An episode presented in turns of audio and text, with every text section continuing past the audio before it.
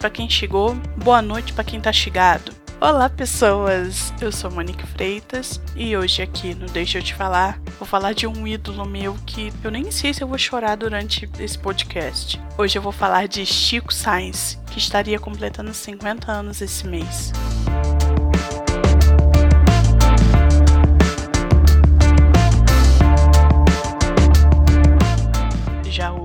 claro, no Rio de Janeiro, tocava Chico e Nação Zumbi. Quando eu pude pegar discos na mão, ver os encartes e tudo mais, quando eu fui morar no sul do Brasil, e eu vi ainda no Discman. Caralho, cada programa que passa, mais eu vou falando de coisa velha, assim, Discman. Acho que nem tem mais isso hoje. Era uma música assim que que me fazia dançar com o coração, sabe? Era uma coisa contagiante, assim consigo nem explicar. Eu fico muito emocionada quando eu falo de Chico Sainz. Eu não sei porquê, não o conheci.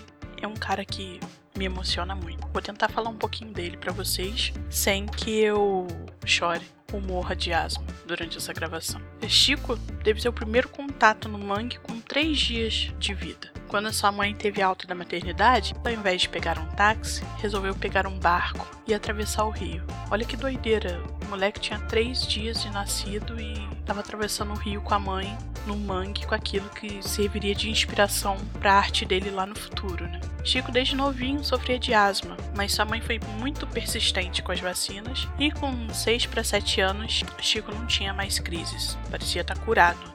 Eu espero a minha melhora até hoje, porque nem com vacina, nem com merda nenhuma. Não, não melhorou, não. Eu acho que Chico acabou tendo sorte com esse, com esse lance da asma, assim. Depois dessa época da, da asma, assim, que ele teve uma melhora, Chico entrou pro coral da igreja, né, que era uma igreja católica que a mãe dele frequentava, entrou pra banda marcial da escola. O seu irmão, o Jameson, comprava vinis de black music, funk, reggae, e esses estilos chamaram a atenção de Chico. Chico mostrou tem um fascínio muito grande pela música negra, pelo, pelo reggae e tudo mais. Ainda moleque, Chico catava caranguejo com os amigos para vender e conseguir o dinheiro para os bailes e festinhas do bairro onde morava. Enquanto uns catavam para sobrevivência, Chico catava para garantir seu lazer. Acho justo. Na década de 80, Chico e Jorge do Peixe faziam parte de um grupo chamado Legião do Hip Hop.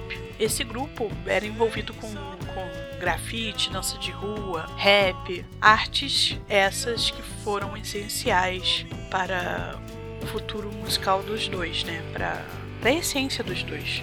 Entre 85 e 87, Chico convidou seu amigo de infância e guitarrista Lúcio Maia para formar uma banda, que seria a Orla Orbe, onde Chico cantava e era compositor. Nessa época, durante a divulgação da banda, Chico conheceu Fred 04 e HD Mabuse. Além de músicos, tornaram-se amigos. Do Peixe, Chico, Fred 04 e Mabuse tinham algo em comum. Todos tinham interesse pela old music e música negra, como eu tinha falado. Fela Kuti, Manu Dibango, e mesmo com esse interesse, ainda sobrava tempo para tocar uns punks. Essa visão que ele tinha ampla assim da do som da música era genial, né? Ele fazia experimento, né? Uma, uma alquimia com, essa, com essas misturas de ritmos.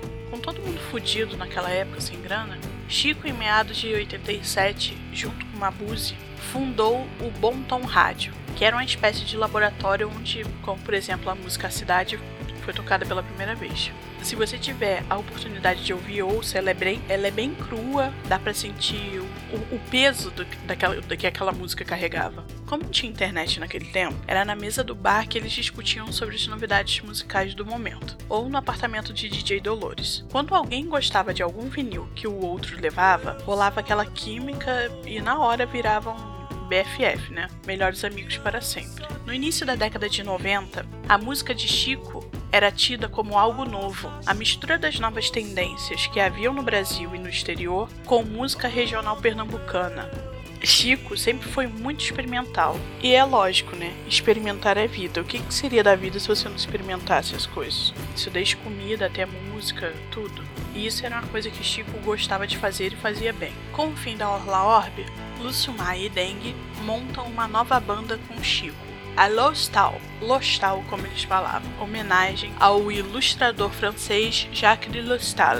Só que eu não vou ficar falando Lostal aqui o tempo inteiro. Eu vou deixar link também para vocês saberem um pouquinho mais sobre Jacques de Lustal. A proposta era igual das bandas anteriores: tocar, produzir, fazer músicas próprias e experimentar.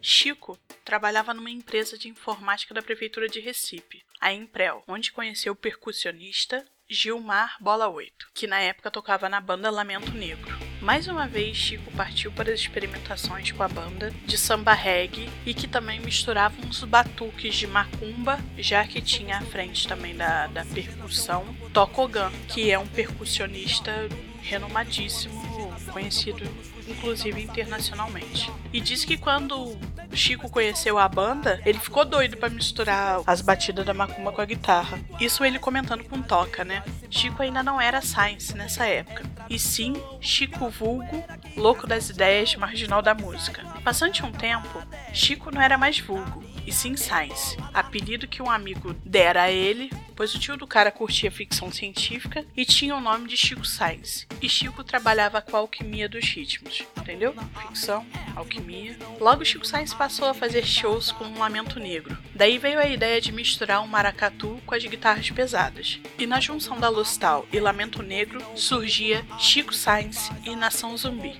A ideia de Chico era dar uma nova roupagem à música regional e colocar uma pitada pop com a visão mundial que se tinha naquela época. Em 92, Recife era a quarta pior cidade do mundo para se viver. Chico levou em forma de música essa crítica social para o mundo, o que acabou despertando a raiva de muito coronel lá por Recife. Chico chamou a atenção de todos para o que acontecia ali. Imagina, todo mundo com os holofotes ali virados para Recife, o que era uma coisa escondidinha antes. Chico fez questão de abrir para todo mundo. Chico não queria que o mangue fosse só uma fórmula de gerar música, queria muito mais que aquilo. Então Fred 04 escreveu um manifesto que explicava o que era o mangue, falava da cena musical da época e junto com o manifesto, Fred encaminhava um cassete, uma fita cassete, com as bandas do, do momento em Recife. Ele fez uma coletânea e, junto com esse texto, mandou para vários jornalistas.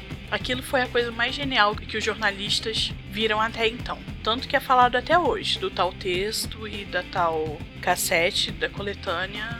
Em 93, Chico e a Nação fazem seu primeiro show fora do estado. Partem para o Sudeste e sobem no palco do Abril Pro Rock, o que foi suficiente para Chico voltar à sua terra com um contrato assinado com uma grande gravadora, onde lançaria seu primeiro disco, Da Lama ao Caos, que teve a produção de Liminha, o ex-baixista do Mutantes. Cerca de um ano depois do lançamento do Da Lama ao Caos, Chico e a Nação foram para uma turnê no exterior. Foram cerca de 15 shows pelo mundo, incluindo Nova York, Alemanha, Bélgica, Holanda e o famoso Festival de Montreux de 95 na Suíça. Depois da turnê internacional, veio Afro Ciberdelia, produzido por Eduardo Bide. Bom, era um cara que nunca tinha produzido e por ele ter assim pensamentos em comum e até o gosto musical parecido com o de Chico e com o dos outros, eles acabaram entrosando. Foi escolhido como produtor do segundo álbum de Chico e Nação Zumbi. Durante a gravação do segundo álbum, Chico e a banda moravam num apartamento em Santa Teresa,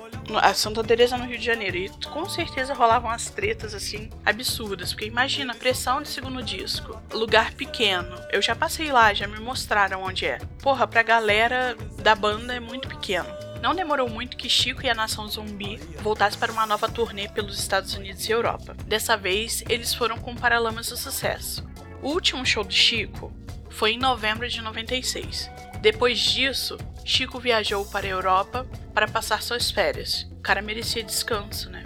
Em 2 de fevereiro de 97, Chico Sainz morre num acidente de carro no Memorial Arco Verde, divisa de Recife e Olinda. Com apenas dois álbuns lançados, a perda de Chico foi uma coisa lamentável. Eu tenho certeza que Chico teria feito coisas geniais se não tivesse partido tão cedo. Chico deixou muita, muita coisa escrita, assim, letrinhas, né? E tudo mais. O Lenine terminou a musiquinha dele, Samba e Leveza, que ele falava de amor, que era uma baladinha, né? Paralamas gravou uma música que Chico é, comentou com a irmã que pediu pro Herbert traduzir para inglês, que Chico queria cantar em inglês. E depois aí não deu tempo e depois da morte de Chico, a irmã dele, a Gorete, Gorete França procurou a banda e eles gravaram a música. Fred 04, isso ainda com Chico em vida, cedeu a Chico o título e o refrão de Rios, Pontos e Overdrives.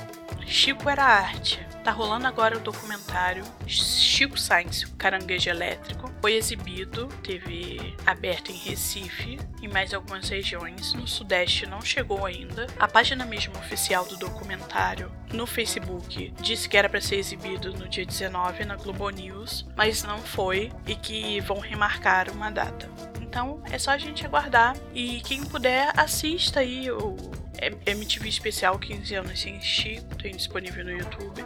Vou deixar tudo aqui para vocês aqui embaixo. Eu não tenho o que falar assim. O Chico era arte, era sensível, tinha um olhar no presente e outro no futuro, divertido, concentrado, inteligente, tinha noção de que não seria capaz de fazer sozinho soube gozar bem dos amigos, soube aproveitar de Chico é vida. Hoje eu falei sobre Chico Sainz, estaria completando 50 anos, 13 de março. Espero que vocês tenham gostado. That's all folks, até mais.